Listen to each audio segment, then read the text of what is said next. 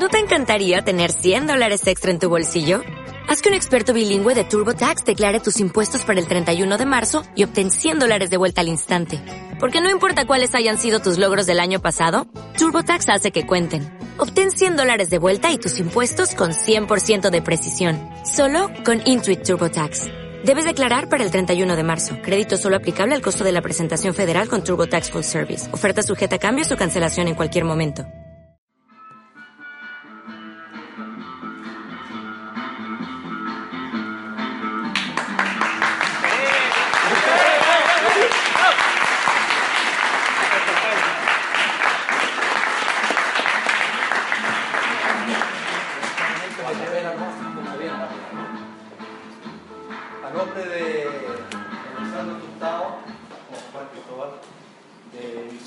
Misiones 5 ACE, mi nombre es Axel Pique. Las gracias por estar acá en este día calurosísimo, lleno de tacos, pero sin duda que vale la pena porque vamos a conocer detalles del trabajo de tres jóvenes increíblemente talentosos y optimistas ante la vida. Ambas virtudes absolutamente necesarias para vivir con la frente en alto y los ojos llenos de risa. Ok, Yo solamente quiero dar la bienvenida a este nacimiento a nombre de la Universidad del Hurtado, de la Facultad de Ciencias Sociales y de la Escuela de Periodismo que dirijo. Y básicamente manifestar como la alegría y el orgullo de que este evento ocurra acá. El, el agradecimiento, por cierto, felicitar el- la publicación y muy brevemente comentar que eh, yo con, con un, un comentario muy un poco autorreferente, o bastante autorreferente, que yo conocí a estos tres muchachos, como le llama Axel, algunos años atrás cuando me invitaron a ser parte de uno, de los, como uno de los entrevistados. Y me llamó la atención un aspecto eh, particular que me, que me descolocó, que yo creo que nunca le comentaba nada a Pato ni, a ninguno de los otros dos, que justamente como mencionaban ellos en la presentación, eh, cuando yo llego a la entrevista que fue en la librería Ulises, tenían set de archivos, un set de, recortes, de, de impresos, eh, tenían las preguntas muy estructuradas, muy ordenadas, muy preparadas y también preparadas para las preguntas que no estaban ahí preparadas. Y tenían los libros, eh, mis libros, los dos que tenía hasta entonces yo, y entre ellos tenían el libro, eh, el primero, que fue un libro controvertido, que es sobre una biografía de Cecilia, la cantante de la Nueva Ola, que se llama La vida en llamas, y tenían marcada justamente ese libro en una, en una página, o es lo que yo recuerdo, ¿no? Y ese libro, bueno, fue controvertido porque tuvo una querella, lo, retiraron de la librería, estuvo en la bodega de investigación durante un año, qué sé yo, y volvió a toda circulación, pero eh, cuando ya no, no importaba nada. Entonces, el asunto es que eh, para mí es un libro de musicología, pero, pero podría contener o que contiene algunas cosas puntualmente polémicas. Y lo que voy es que los autores habían dado con ese justamente el, punto polémico que podría haber sido incómodo que ellos me señalaron eh, en una de las preguntas que hablaron de... eh, me preguntaron a qué me refería yo cuando escribía que eh, Cecilia en un momento de su vida llevaba una vida disipada. Más o menos así, ¿no? Entonces me dijeron, pero bueno, pero disipada en qué sentido, ¿no? Eh, una- y yo hablaba de algunos vicios, de algunas cosas un poco de, los bajos fondos, de la noche, qué sé yo. Entonces me, me pidieron explicaciones sobre sobre algo que yo obviamente, eh, si no puse en el libro fue porque no había querido, no había querido publicarlo. Pero esto como en un programa más en vivo, eh, la verdad es que no sé si en vivo o grabado, pero en un programa que iba a quedar grabado, eh, yo sentí que habían dado, con, un punto bien neurálgico en, eh, un libro y por tanto habían leído comple- completamente el libro y se habían dado una tarea eh, que por cierto se la dieron con todos los otros entrevistados que están presentes en este libro, lo que me dejó una, eh, una muy buena impresión de entrada. ¿no? Así que bueno, felicitaciones a, a, a los tres y adelante con la presentación.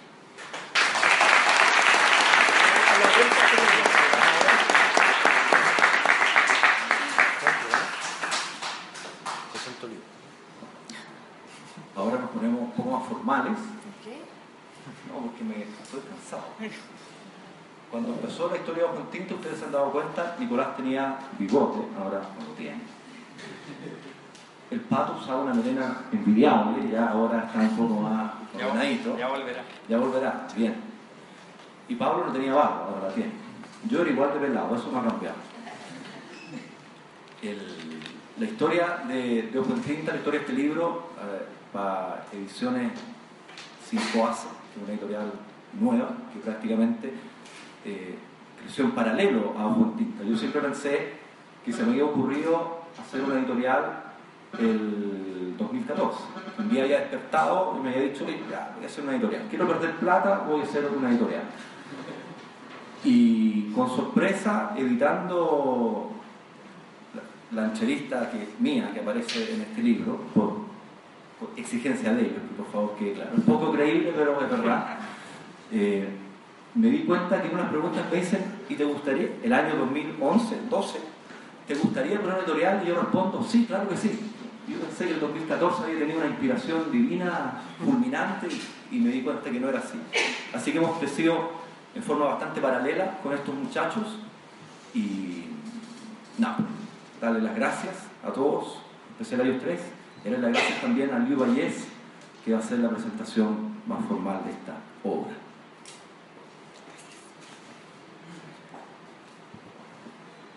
Eh, hola.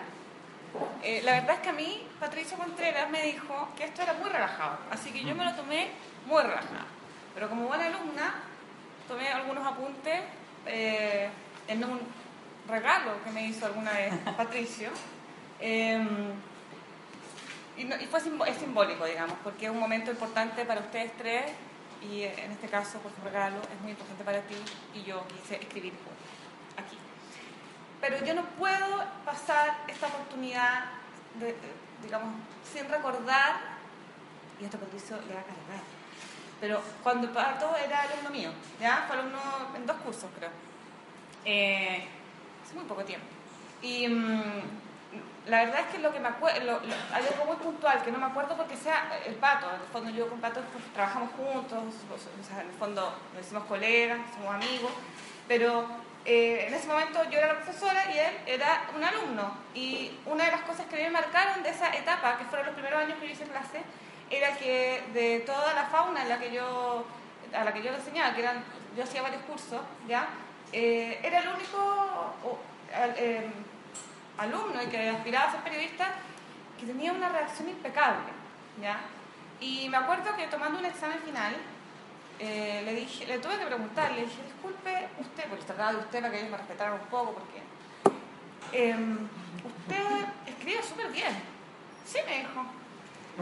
Y le dije, no, no me dijo con tanta convicción, era mucho más tímido antes. Pero me dijo, sí. Y yo le dije, ¿y usted lee? Sí, dijo. Por eso me lo dijo con mucha convicción. Me dijo, sí, me gusta mucho leer. Y me acordé por el video, pero tenía preparado que iba a decir esto. Eh, y creo que eso como que grafica un poco el inicio de una, de una relación eh, que, digamos, profesional y también como personal con el pato de términos de los gustos y de las sugerencias y del dato, es súper periodista tal como decía en el video, eh, tiene mucho conocimiento y la verdad es que me siento muy honrada de estar acá presentando este, este libro que es un nuevo paso de un gran proyecto de los tres. ¿ya? Eh, esto no tiene nada de formal, ¿ah?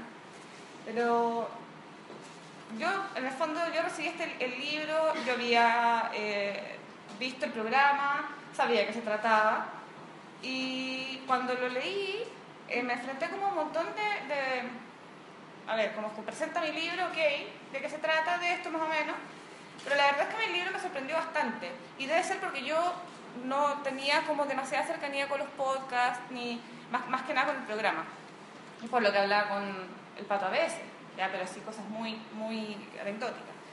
Y la verdad es que pensando en cómo presentar este libro, pensé cómo describirlo, y es bien difícil, porque para mí este es un libro que representa ciertos archivos, ya es como esos, esos textos que están olvidados así en alguna biblioteca y que cuando alguien los encuentra y los junta, consigue algo sumamente valioso, aunque de por sí son muy valiosos. Y siento que todas estas conversaciones tienen un valor, además de que están muy bien editadas, em, tienen un valor tremendo porque creo que son como archivos de la memoria. ¿ya? Em, siento que está la memoria creativa, que está la memoria artística, social, cultural, eh, de un grupo de chilenos que comparten más que el gusto y sobre todo el respeto por los libros. Creo que hay una relación con el libro que va más allá de la lectura, que va más allá de la, relación, con la ficción, sino que tiene que ver con una cierta obsesión ya por lo que el libro encarna en sí, el libro encarna muchas más cosas, digamos. Un libro representa eh, trascendencia en el juicio. Eh, quizás por eso soy mucho más partidaria del papel que de lo digital y, me cuesta mucho más involucrarme en una lectura digital que en una lectura impresa. Em, me parece que la, selección de conversaciones es sumamente variada e interesante, aunque yo reconozco que en un principio, cuando empecé con el libro a realizarlo, me leí las entrevistas a las personas que yo ubicaba, ¿ya? ya sea porque los conozco o ya sea porque los conozco por su trabajo. Y después dejé los otros para el final como diciendo, bueno, no los conozco tanto, a lo mejor no me entusiasmo. Y la verdad es que, y se lo comenté a Pato hace unos días, como sentí eh, que descubría mundo y que al fin se volvía a confirmar eso de que el mundo es enano y que en el fondo uno, que aunque crea que puede o que conoce mucho, siempre hay personas sumamente interesantes que están haciendo cosas valiosísimas, eh, muchas veces encerrados en sus casas, digamos. ¿ya? Como todas las grandes obsesiones y las obras, las, obras creativas, los trabajos creativos se desarrollan muy en solitario. Eh, creo que hay una descripción muy, muy concreta en este libro eh, así sumando más o menos todos los relatos, de un Chile, de, Chile. Ya a mí me parece que se cruzan miradas sobre este país, algunas muy implícitamente y otras de manera bastante explícita, sobre un Chile súper arribista y complejo, un Chile super, sumamente desigual, eh, un Chile sumamente ciútico, ya, desde la visión de contar, desde también eh, distintas aristas y de un Chile sobre todo con, con ciertos recuerdos o con cierta memoria que a veces la gente como que quiere olvidar. Y, creo que esa complejidad, no una lectura tan, tan eh, como rebuscada que yo haya hecho del libro, sino que yo lo encontré como transversalmente en todas las personas que participan de estas conversaciones y también en la forma en que eh, Pablo, Nicolás y Pato enfrentan a cada persona, a cada entrevistado, digamos, de acuerdo a, un, en un ambiente como súper relajado, pero entrando súper al callo con, con, los temas que les importa que salgan. Em, yo escribí que ese dibujo de país que se va formando en cada conversación, en cada diálogo, eh, es fruto de conversaciones relajadas, insisto, de personas con distintas obsesiones que también están frente a tres personajes que tienen sus propias obsesiones. Me parece que es una lectura que nos conecta y nos obliga a, a imaginar, a detenernos, em, a pensar lo que estamos leyendo. Y es muy atractivo eso. Siento que dentro de esa fluidez también hay como una búsqueda de, de que yo me conecte y de que pueda detenerme y pensar bien lo que acabo de alguna manera de entender o de aprender, incluso por el libro. Em, siento que hay, mucha pasión, hay, mucha, hay furia de, algunos, de algunas conversaciones, la furia entendida como, como también una reacción apasionada frente a ciertos procesos y a ciertas eh, injusticias que existen, inclusive en el mundo cultural. Em, y siento que todo en este libro, las voces de este libro, incluidos sus autores, em, los autores de la entrevista, están buscando algo diferente. ¿Ya? Que, que en el fondo se apoyan en esta edición cuidada y que, y que asumo que no fue nada fácil. Em, conozco las voces y los ritmos de varios de los que aparecen en, el conversan en estas conversaciones radiales eh, y sí, veo trabajo. ¿ya? Los que son acelerados hablan mucho pausado y los que son más lentos son bastante más rítmicos en esta edición. Em, y siento que hay mensajes rotundos y preguntas eh, valiosas que quedan en el aire y que me parece que llaman como a un segundo libro del estilo. Eh, que hay cuestionamiento, que hay pensamiento y reflexión en Ojo en Tinta, el libro, también en el programa, eh, también en su equipo. aunque también hay relajo, pero sobre todo siento que hay sentido, que hay una coherencia y que hay una mirada y eso lo, lo valoré muchísimo. La verdad es que agradezco a los autores de estas conversaciones, a, a la Escuela de Periodismo, el invitarme a esta presentación. Em, porque entre otras cosas, además de una lectura agradable del libro y de todo lo que encontré en él y que ustedes también van a encontrar, seguramente, me motivaron a escribir esta presentación a mano, ¿ya? en un cuaderno a la antigua. Y bueno, reconocer mi pérdida de caligrafía absoluta y hacer un ejercicio muy romántico, ¿ya? que siento que es muy acorde a esta ocasión. Así que los felicito y les deseo mucho, mucho éxito.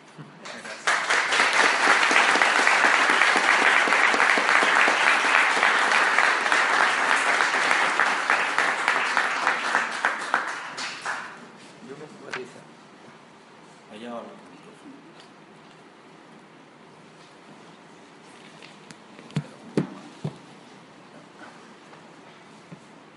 Aló, aló. Bueno, eh, vamos a hacer una especie de paréntesis en este lanzamiento, eh, porque puede quedar fuera. Los agradecimientos a los colaboradores de Tinta que, aunque ustedes no lo crean, son muchos. Eh, nosotros comenzamos el 2011 y llevamos ya, vamos a cumplir cuatro años en junio. Nosotros ahí publicamos nuestra primera entrevista. Eh, y en todo este tiempo hemos tenido el apoyo de muchas personas. Eh, nosotros nos definimos obviamente como un proyecto sin fines de lucro, pero también somos un proyecto bien artesanal, es decir, que recibe apoyo y aportes desinteresados de muchas personas que no esperan nada a cambio. Puede que se me quede algún nombre afuera, eh, pero tratamos de hacer una lista lo más, lo más exhaustiva posible de todas las personas que en cierto modo nos han acompañado y han estado ahí con nosotros. Eh, algunos con algunas características particulares. Eh, le queremos agradecer, por ejemplo, a la más conocida como Vero Calder por ese primer logo de un boxeador. Ese era el primer logo de Ojo en Tinta. Y no podemos dejar de agradecer a Fabián Rivas, que es el autor del logo regalón de, eh, de nuestro proyecto, de ese hombrecito que parece que se va a caer de una silla.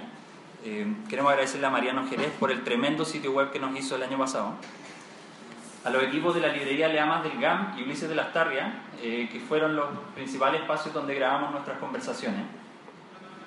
Queremos agradecerle a los reseñistas y críticos frecuentes del sitio web. Eh, hay algunos de ellos presentes acá, Héctor Rojas, Lisette Fosa, Joaquín Escobar, Javier Bertossi, Germán Gautier. Y también a quienes han participado de un modo más esporádico, por decirlo de algún modo. Eh, Diego Muñoz, Francisca Llévenes, Francisco Marín, Hugo Bello, que es académico acá en la universidad nos facilitó un texto sobre el MBL. A Marcelo Parra por el diseño de la invitación a este lanzamiento, eh, a Cristian Salinas por el diseño del maravilloso pendón que estrenamos hoy y fundamentalmente por la animación del logo Ojo en Tinta que realizó Fabián y que usamos en nuestro programa de TV, es decir, esa imagen quizás estática o inanimada cobró vida eh, gracias a su trabajo. No podemos olvidar, por cierto, a todo el equipo de Kiwi, Kiwi Films eh, por el tremendo programa de televisión que realizaron. Eh, Marcelo Kiwi, Juan Eduardo Castellón, Carlitos Contreras, Jano Arellano, Marcelo Arellano, Carolina Quevedo. Un, un tremendo equipo con el que compartimos el año pasado y vamos a seguir compartiendo este año para nuestra segunda temporada. La Fundación La Fuente, que a través de Biblioteca Vía fue auspiciador de nuestro programa. Eh, no podemos olvidar, obviamente, a los empleadores eh, por los permisos, la flexibilidad y el interés, obviamente, en este proyecto. Eh, gracias por todas esas horas de ausencia que se dejan pasar. A todas las personas que siguen nuestras redes sociales, Facebook, Instagram y Twitter, son personas que no conocemos, pero que nos apoyan como si fuéramos viejos amigos. Obviamente agradezco y agradecemos a nombre de Ojo en Tinta a Liuba eh, por haber, haber aceptado presentar nuestro libro con tan poca anticipación. Eh, es, es- es habitual que uno esto lo haga con tiempo, pero como buenos chilenos, eh, fieles a nuestra identidad, no lo hicimos con tiempo. A Ignacio Álvarez, es sin duda el fan número uno del, del podcast, eh, es el autor del prólogo que todos ustedes deben leer. Eh, gracias Ignacio por todos esos retweets. Eh, ya te mandaremos una boleta ideológicamente falsa. Axel Piquet, director de Editorial 5ACE, por la confianza y el apoyo para concretar una idea que nosotros ya habíamos abandonado. Fama y fortuna baratita. Y obviamente a nuestras familias y amigos, muchos de ellos presentes acá, a los que están, a los que ya no están, y a los que están demasiado lejos, pero que los recordamos como si estuvieran muy cerca. Como decía Cerati, gracias totales.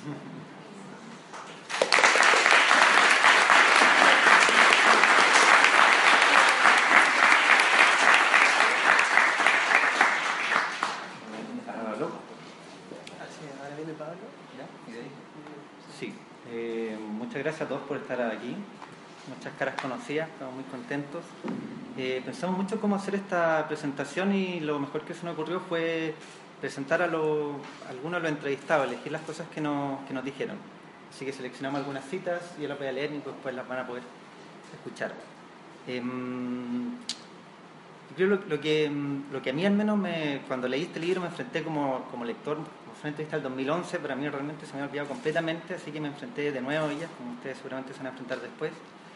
Y hay muchas cosas que me hicieron sentido que, que son mucho más que anécdotas de los que son los autores, son cosas que nos ayudan a todos a armarnos mejor como, como lectores.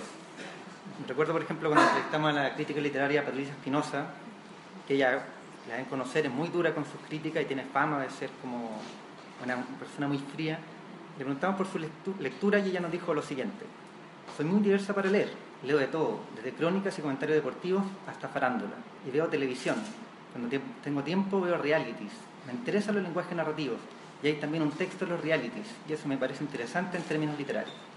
Y creo que a mí al menos me hizo ver de otra manera los realities, porque ahí hay también héroes, hay también villanos, hay romances, hay rupturas, hay un texto detrás de esa historia en televisión, y no por nada tienen tantos, tantos fanáticos, tantos seguidores. Ahora sí.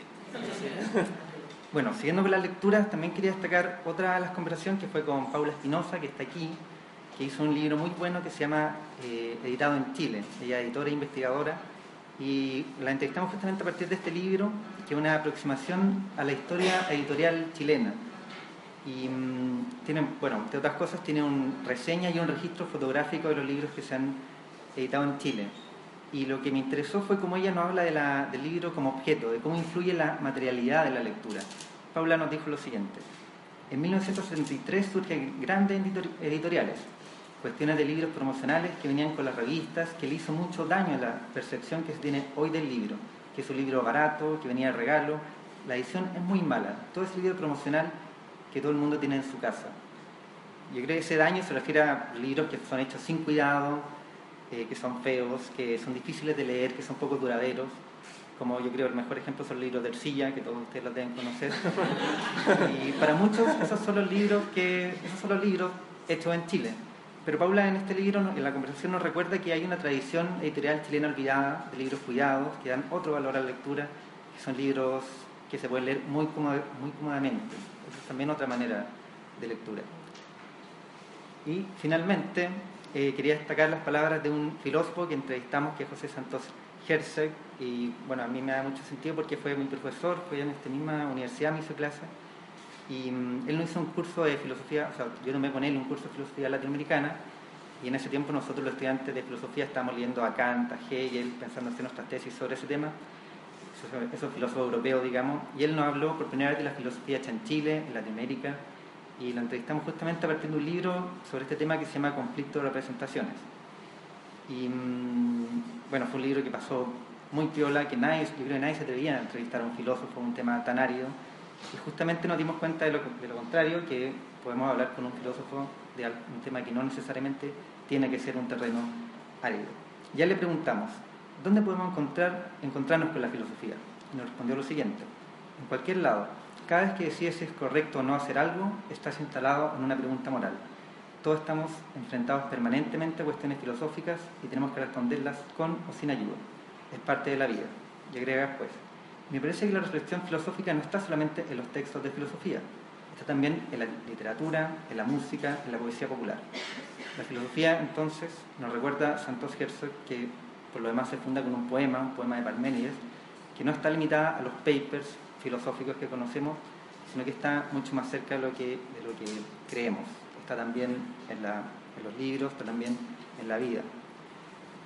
En fin, podría seguir con cómo estas conversaciones nos ayudan como lectores, como a mí me ayudaron como lector de cómic, de libro ilustrado, de literatura infantil, y espero que lo ayude también a ustedes. Muchas gracias.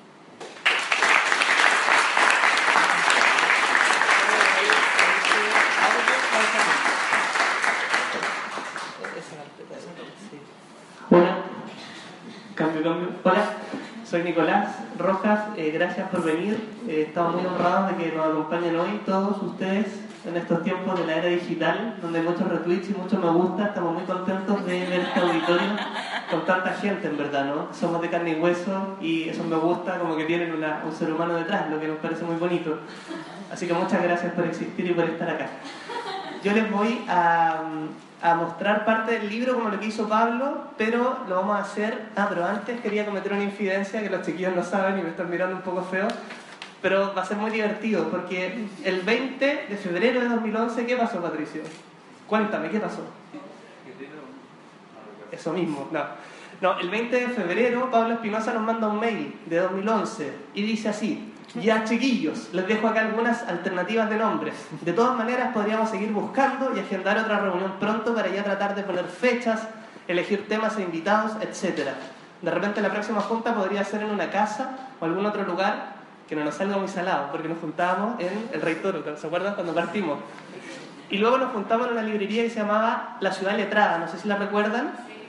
Pablo trabajaba ahí y nos juntamos una tarde muy creativa a decir nombres tan maravillosos como este. Por ejemplo, Radio Kipling. Ojo en tinta se puede haber llamado así, Radio Capote. No leí el libro, pero lo escuché en la radio. Radio Chimba, Hojas de Radio, Radio Escalera, Sopa de Letras. No, andaba mal ese nombre. Edit Sound, letra a letra, imprenta sonora. Y ojo en tinta, Biblio Retro, por ejemplo, como Bibliometro, pero R. Eh, lo Huachaca de pensar. Y el que Patricio me está apuntando, la libertad de expresión, diré la orgía electoral. Esa fue una de las posibilidades de cómo se podría haber llamado este proyecto. Finalmente, ah, había uno muy bueno, ríete con este libro, guatón. en honor a la cultura chilena. Y bueno, finalmente ganó Ojo en Tinta y desde ese mail fundacional de Pablo Espinosa, que es el Pedro Valdía de Ojo en Tinta, estamos acá eh, reunidos. Así que estamos muy contentos de eso. Bueno, les quería contar sobre las, algunas citas, ¿no? Y nos acompañan varios de los entrevistados que están por aquí. Por ejemplo, Bernardito Ojeda, que está por ahí. Con ella hablamos de literatura de ciencia ficción y literatura fantástica.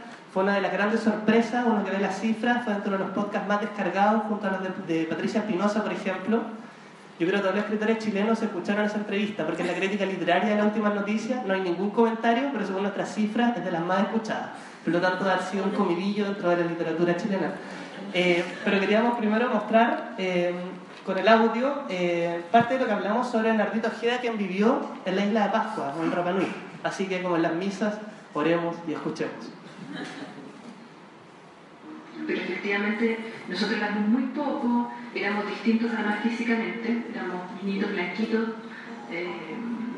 Era, bueno, un insulto pensé que tú eres un perro negro. Nosotros éramos los perros negros y hay otro insulto muy característico como un pasto cortado, una maleza, un maucupiro, y porque no sirve para nada finalmente. Entonces, eh, yo tengo grandes amigos pascuales estudiando hoy desde mi época de escolar, pero es inevitable acordarse como estas discusiones que uno tiene de niños, que uno se insulta, que se dice prácticamente de todo, que los dos ellos nos trataban de indios a nosotros y nosotros tratábamos de indios a ellos, entonces era una cosa muy, muy divertida, claro. Entonces, eh, es, como creo lo, que conversamos siempre de vivir en provincia. La isla es la provincia extrema, así ya realmente el fin del mundo. Y Chile ya es el fin del mundo, entonces eso ya es el fin del mundo, el fin del mundo, es lejísimo. Muy interesante eso, ¿no? De, que, que, creo que una de las reflexiones que hablamos con los chiquillos, una de las grandes preguntas de estas entrevistas que hemos realizado de Chile, ¿quiénes somos los chilenos y cómo nos conocemos los chilenos? Y me parece muy interesante detenerse en esto que dice Bernardita, que finalmente esta experiencia de infancia la motiva a estudiar antropología y también a escribir textos sobre Rapa Nui tiempo después. Fue muy interesante poder eh, conocer también ese aspecto que marca a una autora sobre Juan Pablo González, que está por ahí, un gran musicólogo, también académico de esta universidad. Hablamos de un tema que es cierto que cruza y que, bueno, que se ha puesto de moda también en el último tiempo, que es la desigualdad. Y ustedes se preguntarán qué tiene que ver la desigualdad con la música o con la fiesta. Y esto nos dijo Juan Pablo González. Ya, y, los can- y lo- el festival, porque en la calle todos somos iguales, y en el carnaval todos somos iguales. Ya, y lo que la sociedad chilena no quiere que todos seamos iguales. Y en el festival tú tienes galería, platea, platea alta, todos somos distintos. ¿Ah? Entonces hay, un- hay, un- hay, hay una idea de mantener como esta especie de apartheid, ¿no es cierto? Esta, esta segregación social y todos los fenómenos que la integran son reprimidos. ¿no? Y por otro lado está también esta, esta hipercelebración chilena que, que de alguna manera hay que controlarla y o no, a lo mejor el problema es que tenemos demasiado control y, y se produce el fenómeno opuesto, pero es interesante. Entonces no hay carnaval porque en el carnaval somos todos iguales. Y nos decía Juan Pablo González incluso antes, no, no entró en el audio, pero nos decía que también al chileno le gusta mucho como tirar la casa por la ventana, ¿no? Y nos hacía referencia a esa cumbia hasta la escoba, hasta la escoba, y que mientras más uno pueda, digamos, eh, mientras lleguen los pacos del carrete es mejor. Y parece que es verdad, ¿no? Sí.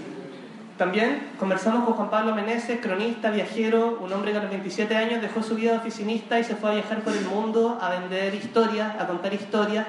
Y con él conversamos sobre un libro que se llama Sexo y Poder, que está situado en el, en el tiempo del, caso Spinac, donde él da cuenta con eh, cómo se vive en este Chile de comienzos del siglo XXI, un país con, mucha, eh, con mucho doble estándar. Y bueno, le preguntamos también sobre cómo ha visto la evolución casi 10 años después del caso Spinac de Chile, el que ha viajado por todo el mundo. Y, señor director, vamos con el audio. Que está igual y, y si leo cosas de hace 100 años, siempre la misma moral, la misma división, el país totalmente eh, desigual, como dicen ahora, como que se puso de moda ahora, imagínate, que se puso de moda ahora la palabra desigual. No, por eso, y así como se puso de moda se va a ir de moda, pero eso va a seguir siempre. Yo me he dado cuenta además que eh, ese, en, en ese libro eh, yo visité muchos cabarets, ¿no? y el mundo subterráneo hago un paralelo entre ese cabaret que yo encontré que era el más sórdido de Santiago, que entiendo que ya está clausurado, y me iba al Platien que en esa época era el mejor. hacía un paralelo chulo. Pero además descubrí, escribiendo ese capítulo, que visitar cabaret en distintas ciudades era muy bueno para un poco hablar de la ciudad. Ya saben, periodistas tienen que visitar cabarets para hablar bien de las ciudades en América Latina, es lo que nos contó Juan Pablo Meneses. Y es bien interesante cómo eso lo va involucrando en distintos libros. En el libro, por ejemplo, él visita eh, hoteles de España en distintos lugares de Latinoamérica y la conclusión a la que él llega es que España en América Latina hoy día no es más que un hotel viejo. Eso encontré que era muy bien, bien, bien potente. Eh, espero que no haya nadie español y que no se sientan ofendidos, ¿no? Pero es la visión de uno de los entrevistados. Vamos con Karen Miller, eh, Müller, ¿sí? Está acá acompañándonos. Karen, quien ha ampliado el legado de este Plat, gran investigador del folclore chileno, y que mm, a mí me pareció importante el trabajo que ha desarrollado y que sigue desarrollando en la difusión de distintos aspectos del folclore y de la cultura y de las identidades chilenas. Así que estamos muy contentos de que nos acompañe Karen, está por ahí.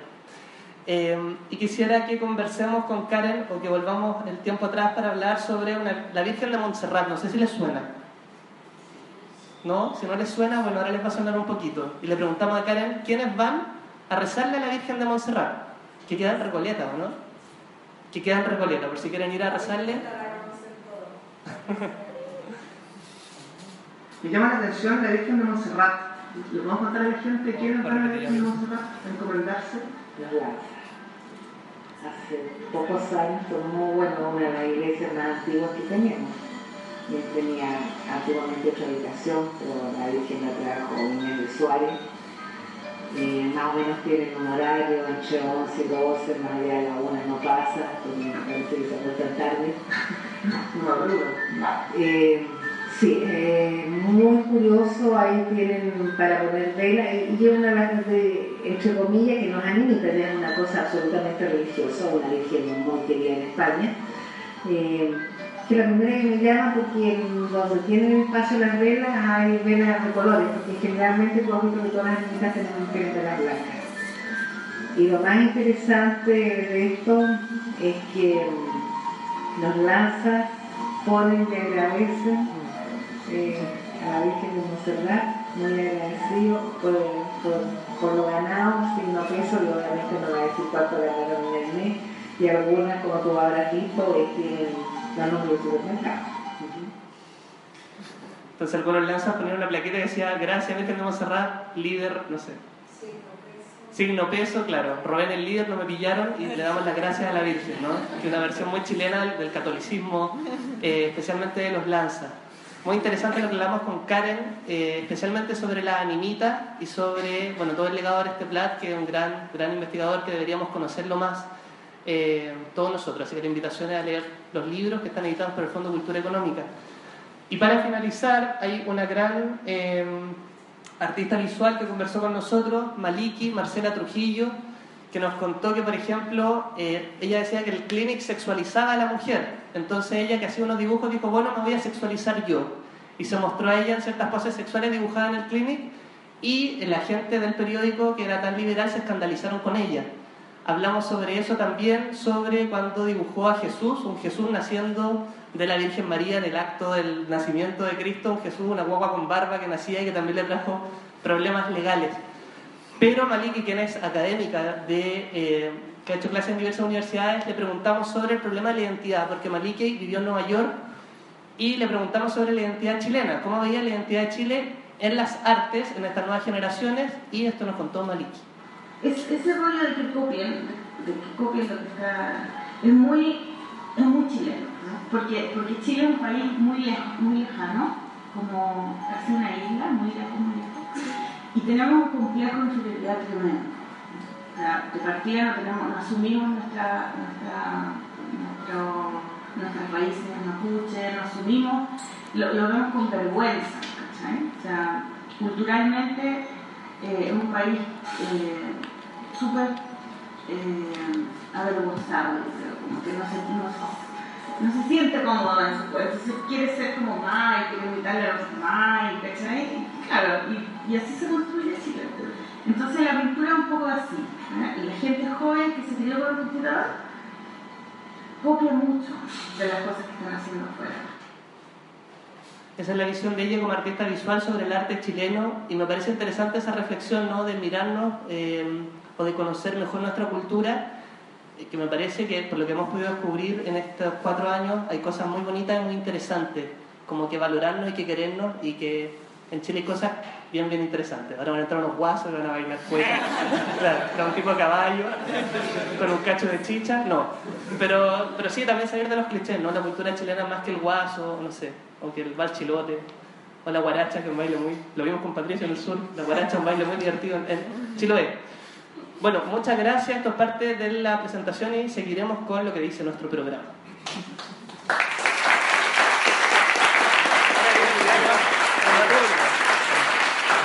Bueno, y como Ojo en Tinta creemos que lo construimos entre todos, nos gustaría ahora dialogar con ustedes y ver si tienen alguna pregunta, comentario, crítica o sugerencia antes de pasar al vino de honor, porque todos tenemos sed. ¿Hay alguien que quisiera hacer algún comentario?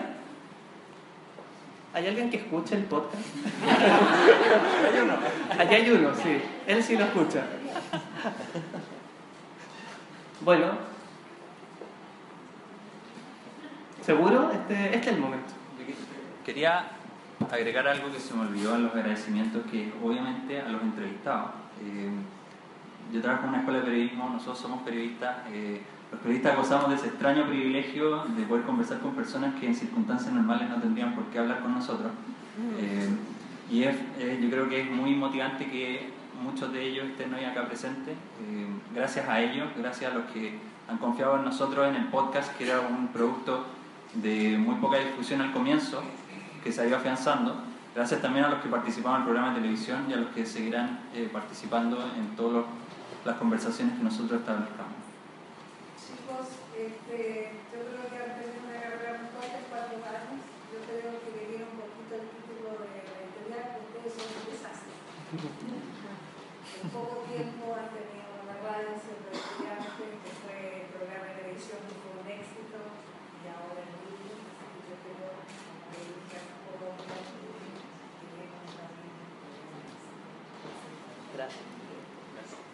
Ahora estamos armando el inmobiliario. Sí. sí. Ah, muy bien. Bueno, ahí podemos conversar.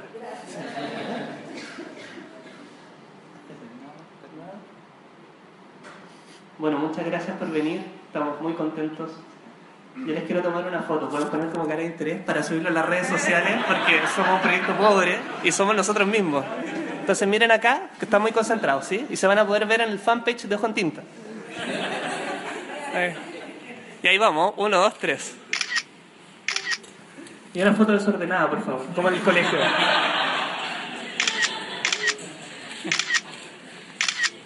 Listo, muchas gracias, Pablo. Sí.